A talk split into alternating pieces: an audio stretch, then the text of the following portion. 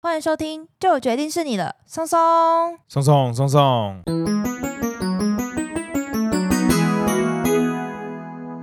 大家好，我是你们的专属训练师拉雅。大家好，我是松松，欢迎大家这会轻松聊自然。本集节目由正五号最有感的汉方茶饮赞助播出。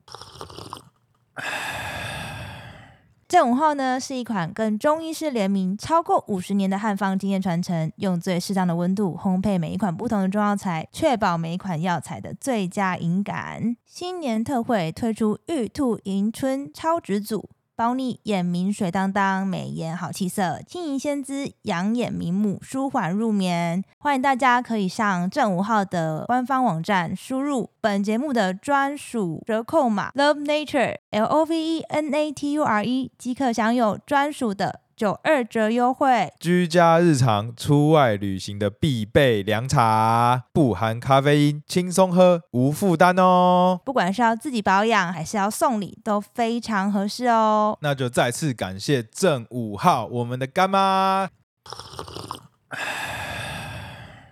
是说松松，你知道台湾灯会今年在台北吗？哎，我不 知道哎、啊不然我我其实以为每年都在台北啊，不是没吗？有，是哦，对啊有有有有，对不这样讲我对印象啊。然后在更前年有一年是有空拍机拍制的、哦金鱼还是什么就会有一个自己的灯会跟台台湾湾的灯会总，然灯后。会这样。二零二三的台湾灯会是在台北，台湾灯会时期是在二零一一年开始的时候，就从台湾的各个城市开始旅行，所以今年是暌违二十三年重返台北。哦，所以是绕了一圈的意思吗？呃，对对对对， 我们现在就要开始录元宵节了吗？哎对，哦今天还没过年 吧？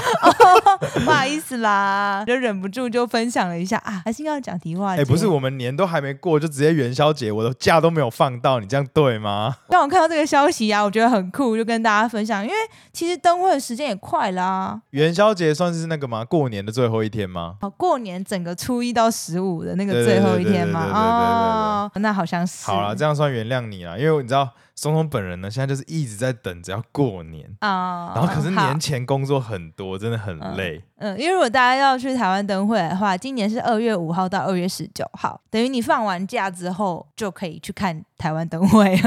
放完假之后还要再过一个礼拜。对，然后就可以去看台湾灯会。至于为什么会特别提到台湾灯会呢？这个帮大家偷偷买一个彩蛋线索，可以去搜寻我们的有 台。我们有有台哦，哎、有有有有有这有么神有。秘我非常期待我们的有台。好，那讲到这个灯会嘛，我们不免俗的要回顾一下，刚跨完这个二零二二到二零二三，下一个我们要跨的呢，就是农历的二零二二到二零二三。哦！我们要跨这么多，你之对对前对跨不够就对了。不够，不够，不够，因为我是突然想到，哎、对耶，我们其实还在虎年的尾巴，农历来讲的话，还没跨到兔年嘛，对，现在还是虎年，对所以呢，既然是虎年，所以你要在这个虎跨兔的这跨年前，我们来做一次虎年的回顾，是不是？没错，所以我们今天要聊的这个动物呢，当然是要抓住虎年的尾巴来讲讲这个我很想知道的动物——老虎。为了怕被松松笑，我有先做功课，我知道台湾没有老虎。我决定退而求其次，来听听台湾的大型猫科动物云豹。好，那我们今天就来讲经典的台湾奇案——云豹。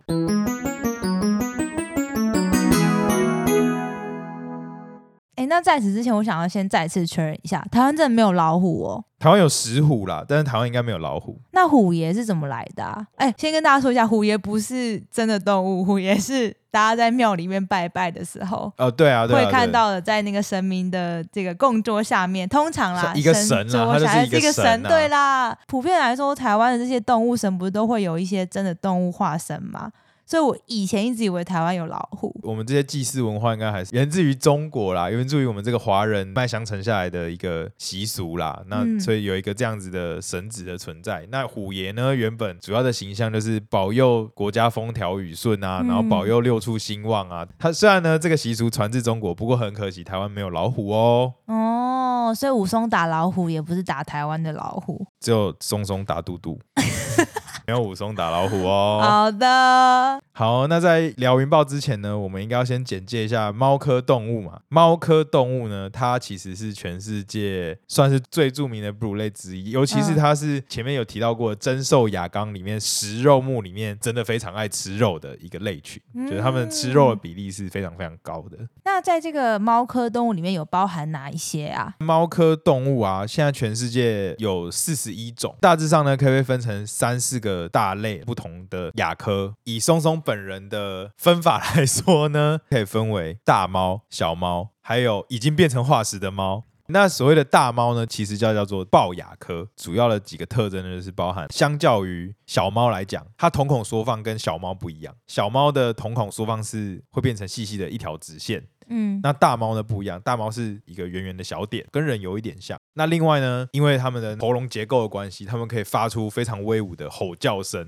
就哦，哇哦这样。 你真的很会学。回过头来，小猫，小猫呢其实就是猫亚科，除了前面提到的它的瞳孔会比较细之外，它的喉咙结构让它没有办法发出雄壮威武的叫声，只能发出一些细细呀、可爱啊、撒娇的声音，像是喵或是呼噜呼噜抱怨呐、抱 怨，然后哦像是这样子的声音，嗯，装可爱啊，装卖萌啦，卖萌，卖。没错没错 龅牙哥里面有什么样的大猫啊？龅牙科呢，它就是因为通常体型比较大，对，都是非常厉害的掠食者，比较强壮的骨骼结构，强的咬合力道。大家听到了这一些特征的话，应该心中都会有一些想象嘛。嗯，那你们想的没有错，龅牙科的这些大猫呢，就包含了狮子、老虎、云豹、雪豹，还有最后的美洲豹。那这几个是非常典型的龅牙科的代表人物啊。其中呢，云豹呢，它比较特立独行一点，嗯，所以它又自己再被独立出来。那猫亚科呢？啊，它里面下面的种类就很多了，猞猁啊、兔狲啊、山猫啊，吃狐狸的、吃兔子的，嗯啊，还有另外一个很酷的美洲狮。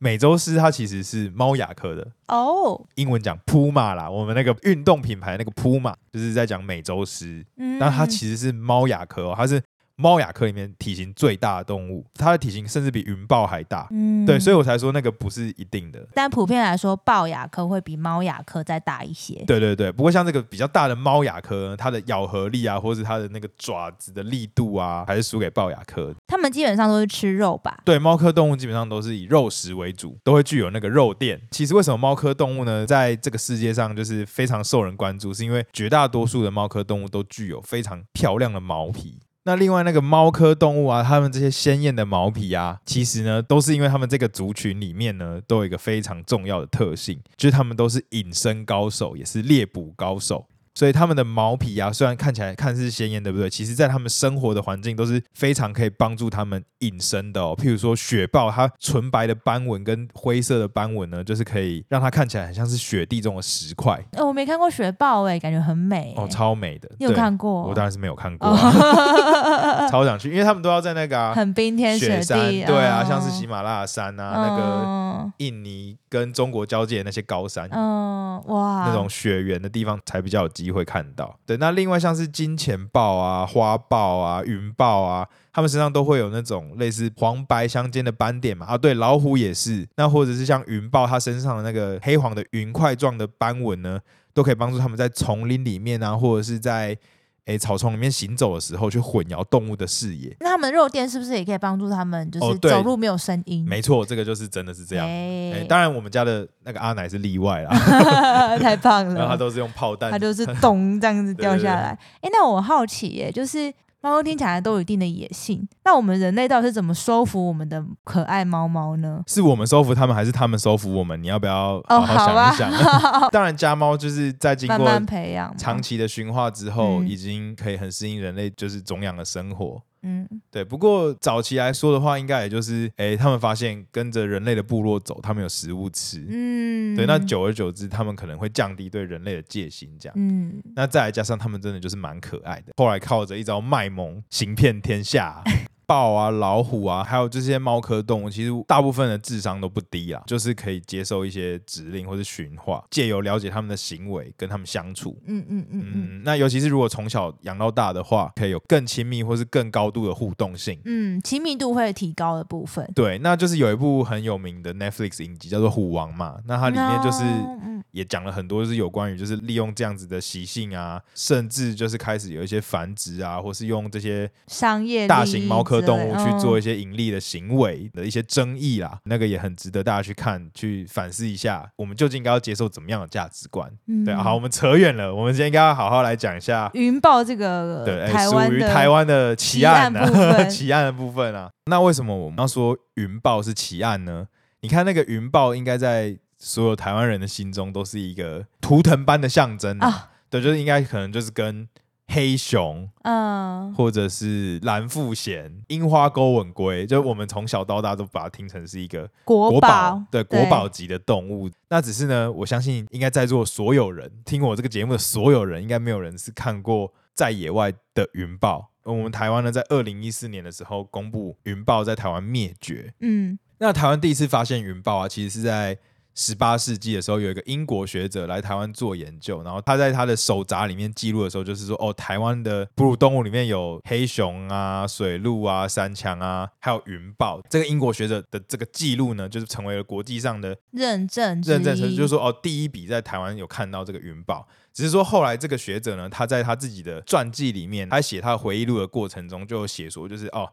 他其实是没有真的看到活的云豹。哦，他听别人说哦的，他是在当地的原住民的身上有看到，就是用云豹的毛皮做的一些衣服，哦，然后他就觉得台湾有云豹，对，他就觉得台湾应该会有云豹。可能他在跟当地原住民交流的过程中呢，原住民有表示说，哦，这些毛皮啊自己打的，都有表示说他们看过云豹，所以他就是嗯做这样子的记录。只是说，在他发现了这个云豹做这个记录之后的一百五十年间。到现代，所有的研究动物的学者，没有人看到过，哎，没有人看到真的云豹，也没有拍到，哎，对，也没有拍到，哦，但是就是在一九零零年代，一九零零年的时候，也是有拍到一些台湾的原住民确实有穿着用云豹的毛皮做的服饰，还是他们是跟别人买卖啊？不无可能啊，对啊所以就是有很多方的推测。嗯嗯，嗯那可能中间的调查的过程中啊，就是也有一些学者或者是一些研究动物的人，可能就说啊，我找到类似云豹的脚印啊，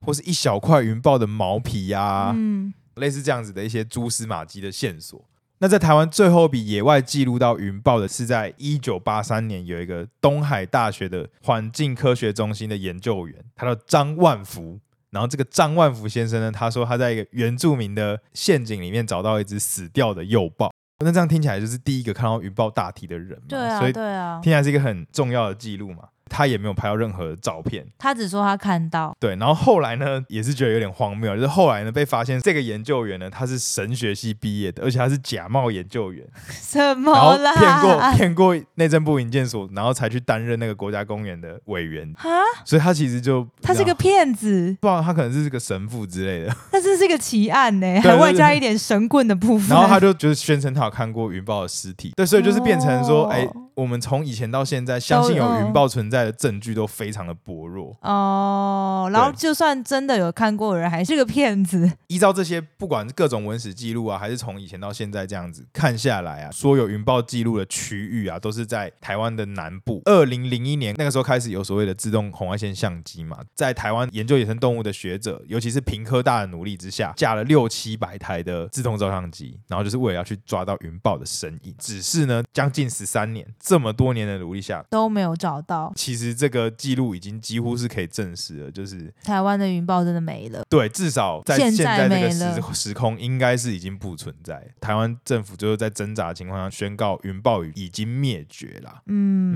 嗯，但就是也有一部分的人调查了以前的证据之后呢，就是也有开始质疑说云豹到底有没有存在过台湾这件事情。嗯，还是他其实从来都没有过。这样对，就也有可能。嗯嗯，那这样子的话，应该还是有其他地区的云豹还在这个族群吧？对，东南亚、中华国南，嗯然后喜马拉雅、尼泊尔这种地嗯方、都还有分布。另外就是说，云豹呢，在这个世界上目前有分成算是两个种，在婆罗洲叫做转他云豹，现在台北市立动物园里面养的云豹就是钻踏云豹。哦，学者估计啊，全世界的云豹呢，可能小于一万只，所以其实也是非常稀少的一个动物。雨林一直被破坏嘛，那面积也逐渐减小，所以它们其实也是面临非常大的生存压力。那我刚刚前面有提到嘛，云豹呢，它在大猫里面自己就是独树一格嘛，又自己分出来一个类群，云豹属下面的两个种。那为什么它跟其他的豹亚科动物有不一样呢？它呢有一个江湖上的绰号，叫做现代版的剑齿虎。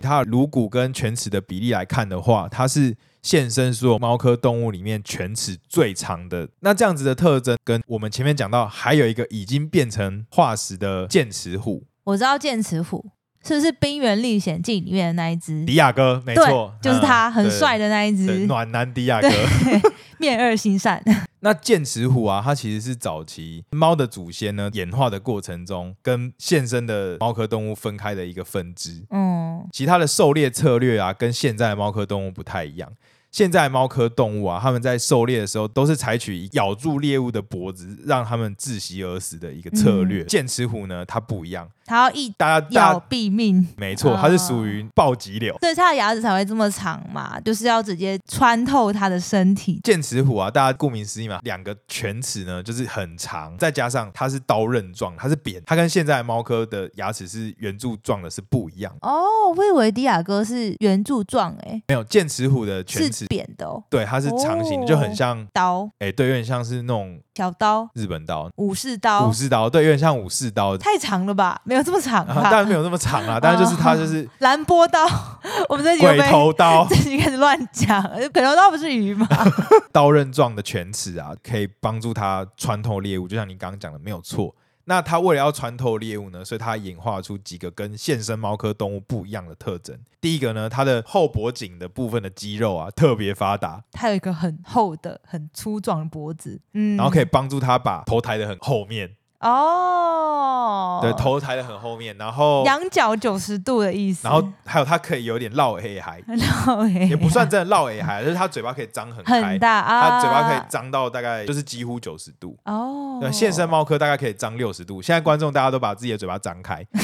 我们又不是猫科，我们自己怎么张开也顶多张开个三四十度，差不多了吧对？对，但是剑齿虎可以张开到，九十度哎、九十度已经是你知道，对啊，就可以直角欸直接开到最大。这样子的结构呢，可以帮助它就是咬到猎物的身体上的时候呢，再利用它后脖颈的力量，刀刃状的犬齿可以直接穿下去，致命一击。致命的伤害，帮助它速战速决。但为什么它后来会灭绝啊？也是因为气候主要是因为气候暖化吧，那当然也有可能是它的这个策略。失败，也许在其他的地球变化到那个新的 Meta 的时候呢，竞争不了，不太适合现代这个演化的方向，嗯就被它淘汰了，就被淘汰了。嗯嗯，那不过呢，很特别的就是云豹呢，它就是有点类似这样子的，它的犬齿呢也跟其他的猫科比特别的长，只是说呢，剑齿虎它为了要有两根很长的上犬齿，所以它下面的牙齿呢就变得比较短。不过云豹呢，它还是保留着跟现生的猫科动物一样，就是上犬齿跟下犬齿都蛮长的，嗯嗯嗯，它的嘴巴也可以，张的很大，对，它可以张到差不多。八十度、八十五度，嗯那一般的现生的猫科大概六十度啦。嗯，那有点微妙。虽然它的牙齿比较长，不过它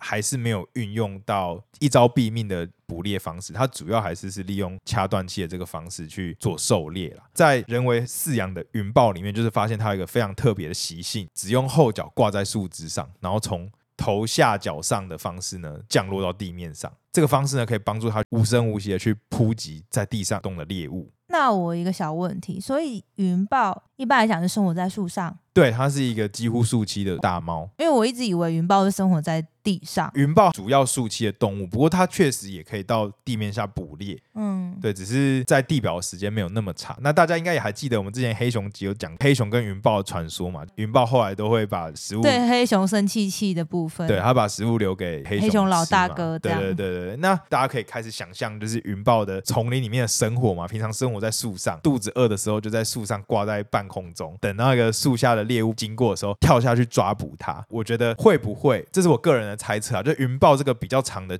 犬齿啊，助它这个凌空扑击的这个动作呢，可以比较精准的固定在猎物上。哎，那这样子等于是说，它生活的地方树也不能太高，对不对？不然它就不太能够真的跳到树上嘛。它可以用爬的啊、哦，啊因为 对耶，对，因为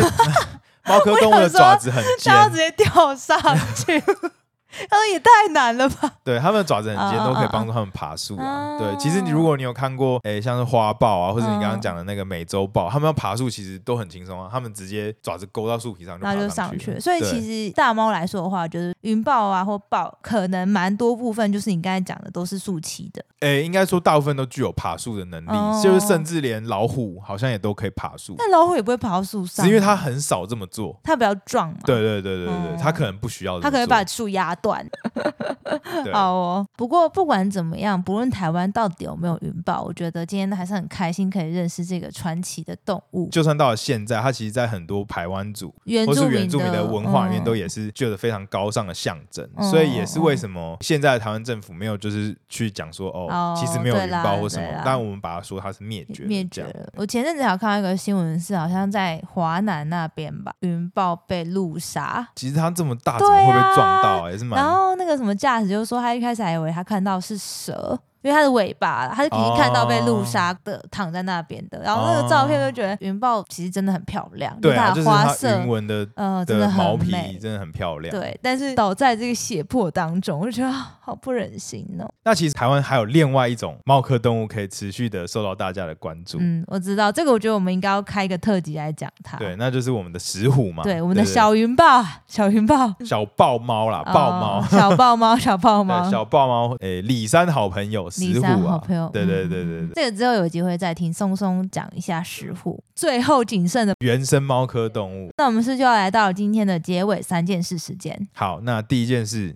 第一件事情可以从大猫小猫之分，大猫就是我们讲的龅牙科，小猫就是我们讲的猫牙科。那龅牙科的动物呢，经典类群包含了。狮子、老虎、美洲豹、云豹、雪豹，那它们呢都有几个比较重要的特色。第一个是它们的瞳孔缩放是是以圆点状，是一个圆形放大缩小的概念，它们的叫声是雄壮威武的 roar 这样。干嘛自己笑很开心？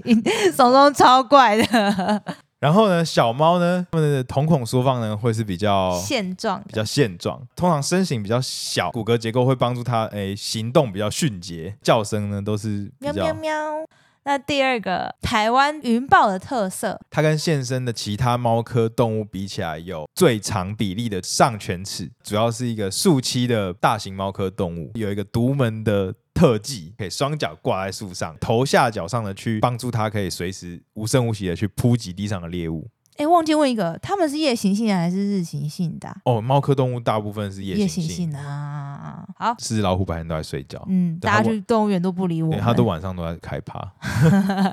所以才会有那个俚语啊，夜猫子嘛。啊嗯，哎、很好记耶。对啊，哦，好，那最后一个台湾的云豹奇案，台湾的云豹啊，从发现开始过了一百五十年，我们所有动物的学者都没有真正的看过，云豹或者是收集到一个真正云豹存在台湾野外的一个证据。嗯中间还发生那个神学家冒名顶替自 己是动物学动家物学家的 那种故、呃事。特别的事件。但是它不管怎么样，都是台湾人心目中象征之一的动物。具有一个图腾般的象征意义地位在啦。虽然说没有真正发现，不过可能一直都有发现一些蛛丝马迹啊，嗯就一直有人宣称有看过脚印啊，嗯有人捡到过毛皮啊。嗯，在早期的照片记录里面，确实我们的排湾族的祈人祷们，都有看过他们穿就是用云豹毛皮制作的服饰，嗯，或者是他们的头饰上面有很多云豹的牙齿，嗯，嗯，侧面的证据。也许他们更早之前就灭绝了，也说不定啊。嗯，这好可惜哦。对啊嗯，好啦，